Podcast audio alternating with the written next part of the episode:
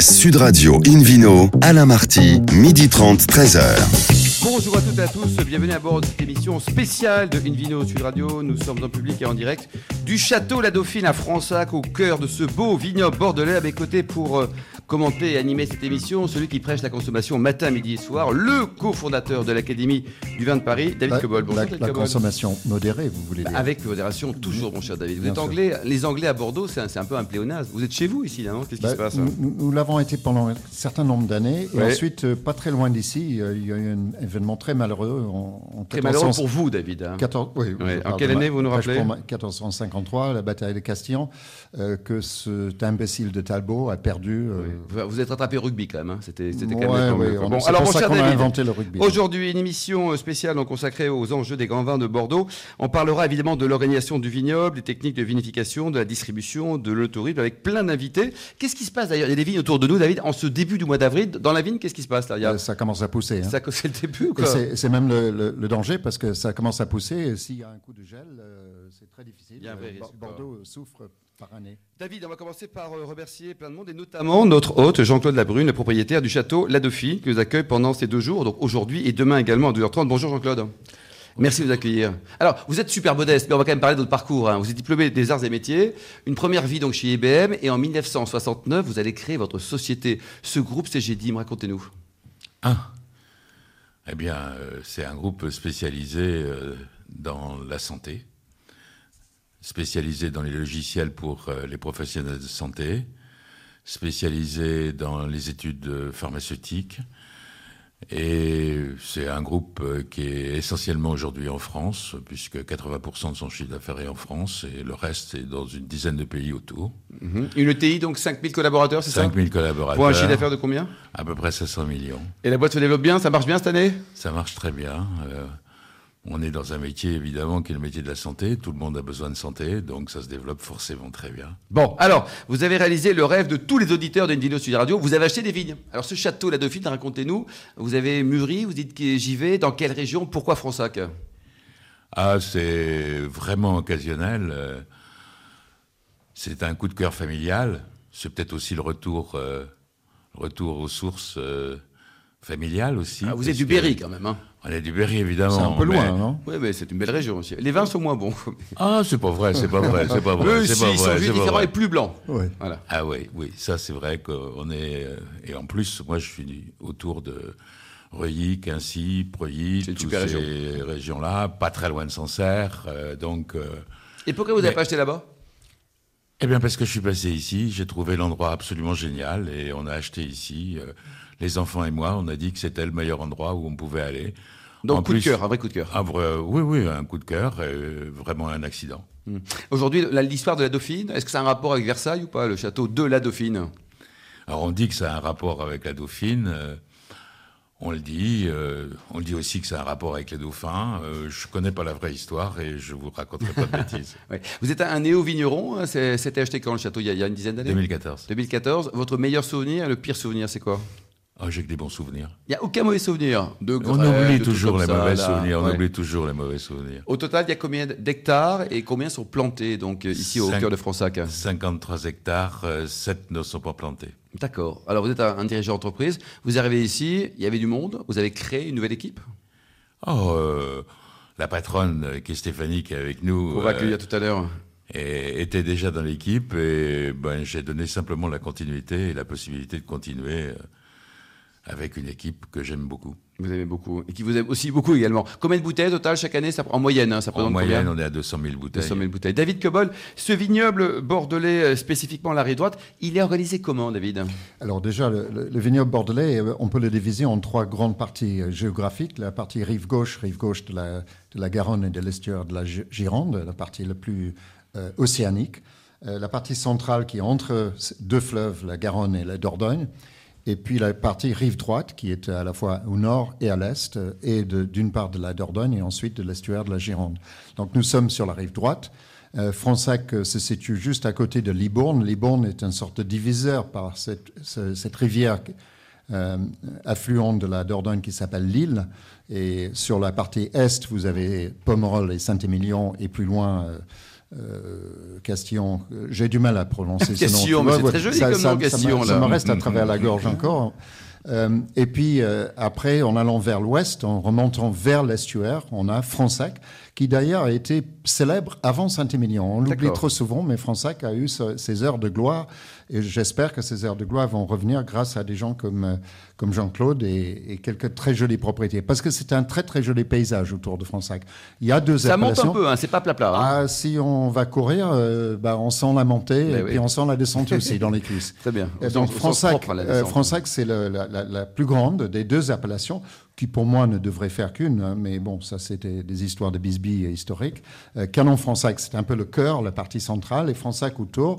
Euh, Fronsac étant plus grande que Canon-Fronsac. Et, et comme partout sur la rive droite, on a un très fort dominant de, de Merlot, mais avec euh, de plus en plus, à mon avis, des cabernets francs, à cause peut-être du réchauffement climatique, mais Julien va peut-être nous en On en parler parlera tout à l'heure. tout à l'heure en deuxième partie d'émission, David. Et puis plus loin, si Oui. on continue vers, vers- sur la rive droite, vous avez tout de suite derrière les côtes de Bourg, les Bourgs, et puis les côtes de Blaye, qui est la dernière appellation qui touche les Charentes par le nord. Et le rapport qualité-prix de, des vins de cette région, de cette rive, euh, on va des- de, de tarifs très raisonnables à, à beaucoup plus élevés. Oui, alors déjà, euh, partant de, de- cette diviseur qui est Lille, on a des rapports qualité-prix beaucoup plus intéressants euh, dans les appellations comme Fronsac, Canon-Fronsac, et puis plus loin, Bourg et, et Blaye, puisque Saint-Émilion, Pomerol, Pomerol c'est tout petit, c'est 900 hectares à peu près, très prestigieux, des, des prix relativement chers, même très chers dans certains cas. Saint-Émilion, c'est plus variable parce que c'est la plus vaste appellation euh, euh, communale de- du Bordelais avec 5500 hectares à peu près, plus les, les satellites, les, les montagnes, les pisquins, etc. autour. Euh, donc les, les situations sont très variables. Et Fronsac, pour moi, c'est dans les très très bonnes affaires à Bordeaux, Bonnes affaires. puisqu'on a, avec des, des- des situations géographiques, topographiques assez variables, si on choisit bien son vin, on peut faire vraiment de- trouver des grands vins à des prix encore abordables. Donc ça, c'est la rive droite, David. Après, la rive gauche, qu'est-ce qui se passe Alors la rive gauche, c'est d'abord la partie historique, le, le sud de Bordeaux, qui s'appelle Grave collectivement, qui a été subdivisé depuis euh, en 87 de mémoire, Pessac-Léognan au nord et Grave au sud, qui inclut les Sauternais. Et puis au nord de Bordeaux, vous avez le Médoc et le, le Haut-Médoc et puis le Médoc. Et à l'intérieur du Haut-Médoc, vous avez les cinq appellations communales, euh, Margaux, euh, Saint-Julien, euh, Pauillac, pardon, sept, Pauillac, Saint-Estèphe et puis un peu à l'intérieur, Moulis et Listrac. Et pour comprendre ce vignoble, il y a des notions bizarroïdes, des crus bourgeois, des crus classés, des crus cobol, des crus labrune. Comment ça marche? Ouf, ça, ça c'est un peu le- la foire à l'empoigne, très honnêtement. Euh, le classement historique, c'est celle de 1855. Mais est-ce que c'est encore crédible, ça, David Bah, Objectivement? Pour moi, c'est un monument euh, archéologique. Euh, c'est crédible dans certains cas. En tout cas, la valorisation est là. hein. si vous êtes un cru classé, Hmm. On vend vous- plus cher. On vend plus cher. Et en Bah, théorie, les meilleurs. Et la terre vaut, vaut plus cher également, même si c'est pas la même terre qu'à l'époque du classement dans certains cas. Euh, après, il y a eu d'autres classements. Le classement de Grave a commencé en 53 puis en 59, euh, qui est devenu une appellation à part, Pessac-Léognan. Et puis le classement de Saint-Émilion, qui, 100 ans après le premier classement des vins du, Médoc, euh, a instauré un, un peu à une autre manière avec un classement qui est révisé théoriquement tous les 10 ans. Dans la pratique, ils ont du mal à tenir exactement ce rythme pour un certain nombre de raisons. Je pense que c'est un peu comme le, le principe de, de l'air chaude. Euh, L'air chaude aime bien monter, elle n'aime pas descendre. Euh, donc euh, les gens qui sont descendus dans le classement, Ils sont pas contents. ils râlent un peu. Ouais. Et l'historique, du vignoble, donc on trouve des, vignes à Bordeaux de- depuis quelle époque, Alors, on raconte, c'est vrai que le, le poète Ozone avait des villas ou une villa à Saint-Émilion et peut-être même aussi. à Bourg. Oui. Euh, des copines peut-être, oui, ça j'en sais rien, je n'étais pas là. Pas là. Euh, Saint-Émilion, c'était autre chose. Saint-Émilion, c'était pas un vigneron, c'était un moine breton d'ailleurs qui est descendu, euh, qui a fait, euh, qui s'est isolé dans une, une grotte quelque part à Saint-Émilion, qui a laissé son nom. Et puis euh, le, le- le vignoble sur la rive droite, je dirais, à, à part Blaye, qui a un aspect historique plus ancien, euh, souffrait du fait qu'il était un peu enclavé par rapport au port de Bordeaux. Donc les, Anglais qui contrôlaient Bordeaux et ensuite les Français qui ont pris la relève, euh, Bordeaux avait une espèce de priorité sur les expéditions à, part- à partir du port. Et le port de Liban, étant plus petit, était, était plus difficilement euh, accessible aux grands bateaux qui, qui montaient la, la Gironde. Donc le développement de la rive droite, même s'il était ancienne localement, sur le plan international, est arrivé beaucoup plus tard. Euh, je me souviens très bien de, de célèbres critiques, euh, autrefois Michel, Michael Broadbent en Angleterre. Euh, un collègue m'a dit un jour, Michael Broadbent, il ne sait même pas où se trouve Pomerol. Donc, Mais C'était une blague, parce que depuis Pomerol a- est grimpé au sommet, au sûr. niveau avec des, des- des crus très connus comme, et Petrus et puis l'ensemble. euh, Est-ce qu'on peut dire que ce sont les Anglais qui ont créé le vignoble de Bordeaux, David? Non, ce sont les Romains, euh, historiquement. La notoriété, en tout cas. Euh, La notoriété internationale, certainement, c'est les marchands anglais. Euh, je rappelle quand même que le volume de vin expédié au XIIIe siècle vers, le- vers la Grande-Bretagne était équivalent à ce qui est expédié aujourd'hui vers la Grande-Bretagne. Mais il n'avait pas de chauffage à l'époque. Donc lorsque, lorsque le, le roi anglais Édouard III fut cou- couronné, euh, j'ai calculé euh, en tonneaux, j'ai transféré en bouteilles, c'était, il a acheté pour son couronnement 1 100 000 bouteilles de vin de Bordeaux. Alors, le vin de Bordeaux ne ressemblait pas du tout au vin d'aujourd'hui. C'était un vin rosé qu'on appelle toujours clairé, hein, donc clair, rouge clair, puisque à l'époque, les cépages étaient mixtes dans le vignoble, c'est-à-dire blanc et rouge, dans la même parcelle. Donc, on ne pouvait jamais faire un vin rouge foncé. Ça, ça a commencé avec Aubryon au XVIIe siècle. Et on peut trouver donc sur le vignoble bordelais, pour, pour terminer le panorama, les trois couleurs, donc David, c'est ça? On trouve les trois couleurs, on trouve aussi des bulles et on trouve des, des vins doux, euh, très célèbres évidemment à Sauternes, mais pas plein d'autres. On fait des, des grands vins de tous les types de vins à Oui. Bordeaux. Les bulles, c'est plus récent. Euh, il y a une appellation Crémant de Bordeaux euh, qu'on peut produire comme Bordeaux.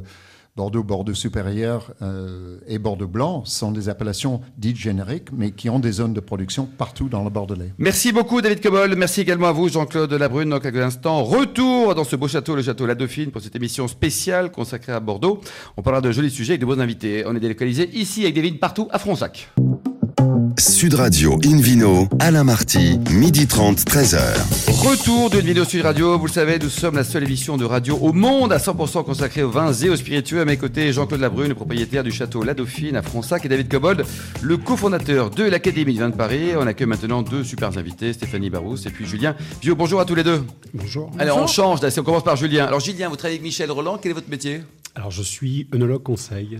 Et c'est quoi un œnologue conseil œnologue Qu'est-ce qu'il conseil. fait le conseil? Il donne des conseils. Non, un œnologue conseil, c'est quelqu'un qui aide les propriétés viticoles à, à faire des, des vins qui sont de mieux en mieux. Alors Michel Roland, pour ceux qui sont néo-initiés, c'est, c'est une des stars mondiales, c'est THE star mondiale, David Cobol, THE.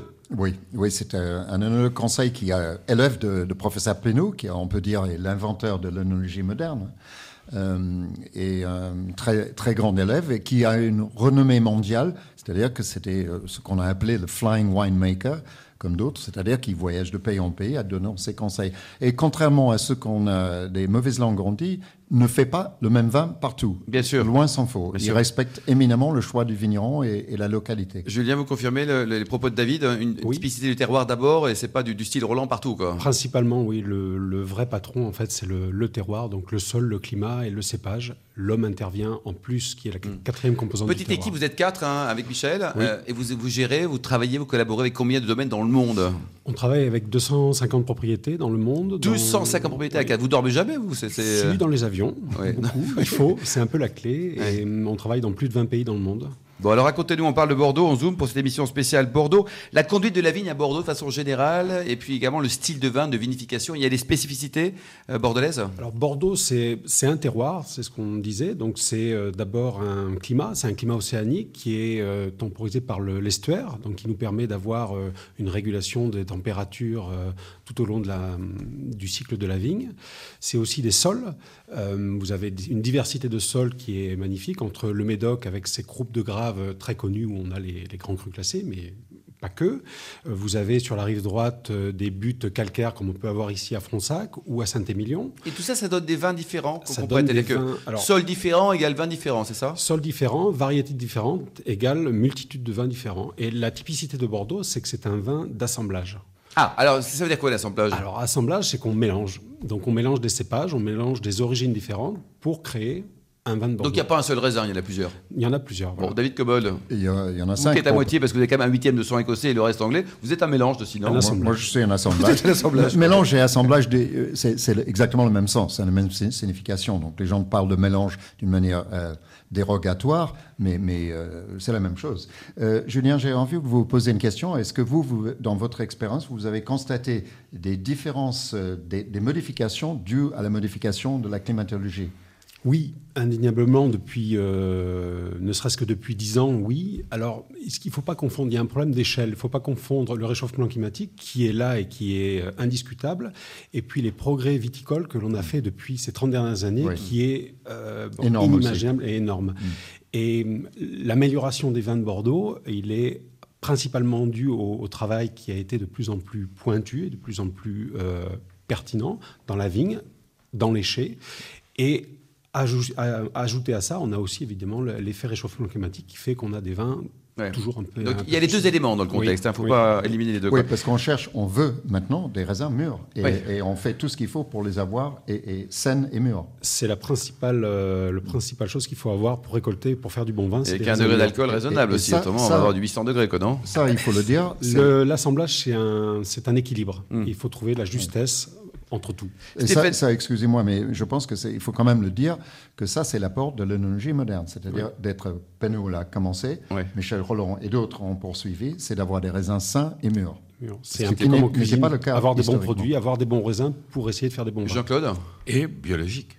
Oui, c'est ça, le côté bio. Alors, on va parler un petit peu aussi avec euh, votre collaboratrice, Jean-Claude. Stéphanie, vous êtes la directrice générale déléguée du Château La Dauphine. Vous êtes toute jeune, hein, on va tutoyer les 40 ans dans quelques semaines. Comment va Paul, le bébé de 4 mois, là Tout va bien? Il va très bien, merci. Bon, alors racontez-nous, vous travaillez ici depuis combien de temps? Vous avez connu euh, la période avant Jean-Claude, puis Jean-Claude? Oui, c'est ça, depuis 14 ans, je travaille. Et vous l'aimez, Jean-Claude, non? C'est un super patron, non C'est un très bon patron, oui. Bon, comment est-ce qu'on conduit la vigne et c'est quoi le style, la vinification On parlera après du bio dont parlait David à la euh, Dauphine. Aujourd'hui, donc la Dauphine c'est 53 hectares. Euh, on est sur 80% euh, de 80-85% de merlot et le reste est en cabernet franc. C'est les deux cépages à propriété. Et on a commencé la culture biologique en officieusement en 2009 et on a demandé la certification en 2012 qui dure trois ans. Donc on a été certifié en 2015. Et pour nous, c'était une étape et aujourd'hui, on a passé nos vignes en biodynamie. En biodynamie, 100% du vignoble, des 46 hectares, c'est ça à peu près? Oui, on a 53 hectares et en production, on en a 46 parce qu'on on a, on a, un grand, euh, grand plan d'arrachage et de plantation. Oui, pour looker un peu ça. Euh, Julien, le, ce phénomène bio, biodynamie, le vignoble bordelais, il est vraiment concerné? C'est un épiphénomène, la Dauphine? Non. C'est un exemple à suivre? C'est quoi? Non, c'est une. Euh, c'est c'est forcément un exemple. non, non, mais ça fait partie des, de l'avenir. Et Bordeaux doit innover. Bordeaux doit prendre en compte tous les problèmes. Euh, l'agriculture doit aussi euh, sans arrêt euh, se renouveler. on fait face à un besoin de faire des vins toujours plus sains, plus respectueux de l'environnement. L'agriculture biologique commence à y répondre. Il faut encore aller plus loin. C'est une étape, à mon avis. Il faudra encore aller plus loin. Et, de plus en plus de propriétés dans le Bordelais euh, prennent en compte ces, dimensions. Alors, David, puis Stéphanie, David, il y a aussi des, revirements. Il y a des grands châteaux qui décident de, revenir de temps à le conventionnel. Enfin, il y, a, des bascules aussi parfois. non, il peut y avoir des accidents, il peut y avoir des problèmes d'adaptation. Euh, je, voudrais insister sur un autre point. Bordeaux est en tête d'une autre certification qui est le HVE 3 euh, et qui a été pris vraiment euh, à bras le corps par l'ensemble de la région et la région et euh, la viticulture. Et ça, ça gère d'une manière plus large. C'est complémentaire. C'est pas un concurrent de, de, label bio. C'est complémentaire puisque ça gère l'ensemble de l'exploitation agricole, et pas que la vignoble et le chai. et HVE3, à mon avis, c'est un, un, grand avenir, et pas que dans la viticulture, c'est l'ensemble de l'agriculture qui est concerné. Stéphanie Je voulais juste rajouter, euh, c'est aussi pour nos vignerons et nos vigneronnes qui travaillent dans les vignes. Hmm. Aujourd'hui, c'est important. Euh, de travailler euh, en bio sainement, tout à fait. Oui, parce que ça veut dire quoi? Ça veut dire qu'il y a trop de pesticides, eux-mêmes peuvent être malades, par exemple, ou contaminés, autre chose. Quoi. Oui. Donc il y a combien de collaborateurs d'ailleurs à la Dauphine qui travaillent à vos côtés? On est 18. 18. Et les perspectives, comment est-ce qu'on va, Julien, il va évoluer ce, vignoble? Euh, Bordeaux, dans 20 ans, ça va donner quoi? Alors, vous parliez réchauffement climatique, évolution du climat et également évolution de la technique. C'est Julien euh, avec sa casquette Madame Soleil, là. Oui, Madame Soleil. Il y aura de plus en plus de soleil, Julien. Qu'est-ce qu'il fait Non, Bordeaux doit sans arrêt innover. Euh, parce que la concurrence mondiale est féroce. Euh, on a une image quand même, on est leader euh, dans le monde, donc forcément, on est très regardé. On est très regardé et, on est un peu la personne à, aller chercher, à, aller, à, abattre. À chatouiller, on va chatouiller, Vous aimez les chatouilles, vous, David, ou pas? Ça dépend. Ça dépend. Mais ce qu'il faut savoir, c'est que dans le monde, on produit de, bons vins partout. Il n'y a, pas, a plus de mauvais vins. On est, on est, je crois, à une époque où on boit bien, on boit bon. Et ben, il faut il faut, pour rester leader, il faut toujours être devant, il faut toujours innover, il faut, faut, trouver des, des, nouvelles choses pour, pour répondre aux ouais. besoins, pour répondre au marché. Alors c'est moins poétique que, que la partie assemblage, mais, mais c'est un fait. Donc il faut, euh, il faut prendre en compte tout ça. Et, et, Bordeaux doit rester leader et Bordeaux doit sans arrêt innover. David Cobol, on se demande si ce sont des vins de garde qui sont créés à Bordeaux, à Fronsac, à la Dauphine aussi, ou des vins à boire jeunes. Il y, a une polémique entre ça. Euh, le Bordeaux est meilleur vieux ou jeune, ou c'est débile ma question? Après, ça dépend des goûts, ça dépend aussi de la manière dont le vin a été fait et, le goût de chacun. Il y a des gens qui. La tendance aujourd'hui, c'est de boire les vins de plus en plus jeunes. Est-ce un bien, est-ce un mal? Je ne me prononce absolument pas sur ça parce que c'est une question de goût, mais la vinification a évolué dans ce sens-là, c'est-à-dire rendre les tanins plus souples, avoir des élevages peut-être plus, plus finement ajustés au, à la nature du vin.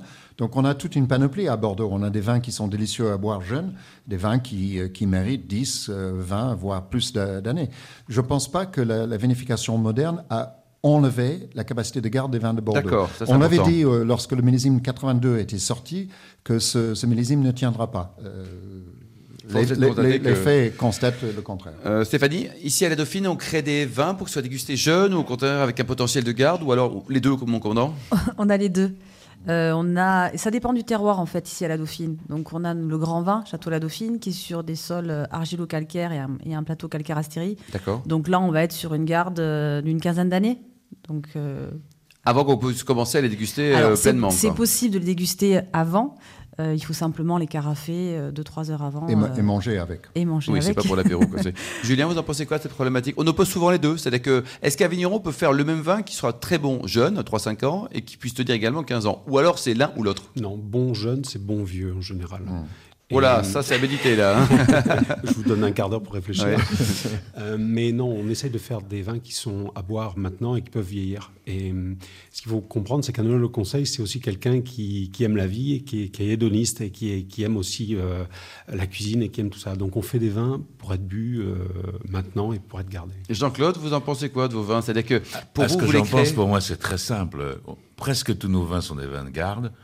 Et si on veut les boire jeunes, eh bien, il faut les déboucher 3, 4, 5 heures à l'avance. Voilà. Et, et, là, on a un vin qui vous procure une caresse extraordinaire. Mmh. Stéphanie, les Chinois, 30% des vignobles de Fronsac appartiennent à des Chinois. Mmh, tout à fait. Donc ça y est, le péril jaune qui vire au rouge, c'est l'actualité chez vous alors Oui, est, on est bien dans l'actualité là. Oui, oui, 30% de l'appellation. Euh, Fronsac fait 900 hectares à peu près. Carnot ouais. Fronsac, c'est 300, ouais, 300, un peu moins de 300 en, environ. Mmh. Et euh... Alors pourquoi Fronsac Parce qu'au total, les investissements chinois sur l'ensemble du Bordelais, c'est moins d'un pour cent. Alors, Mais chez vous, c'est quand même énorme. Hein. Pourquoi Fronsac Je pense qu'il y a plusieurs raisons. Euh, déjà parce que c'est un grand terroir. Bien sûr. Voilà. Euh, Et avec un excellent rapport qualité-prix. Ensuite, c'est parce qu'il y a de très très belles demeures à Fronsac. Mmh. C'était l'appellation ah bah, phare à l'époque, euh, mmh.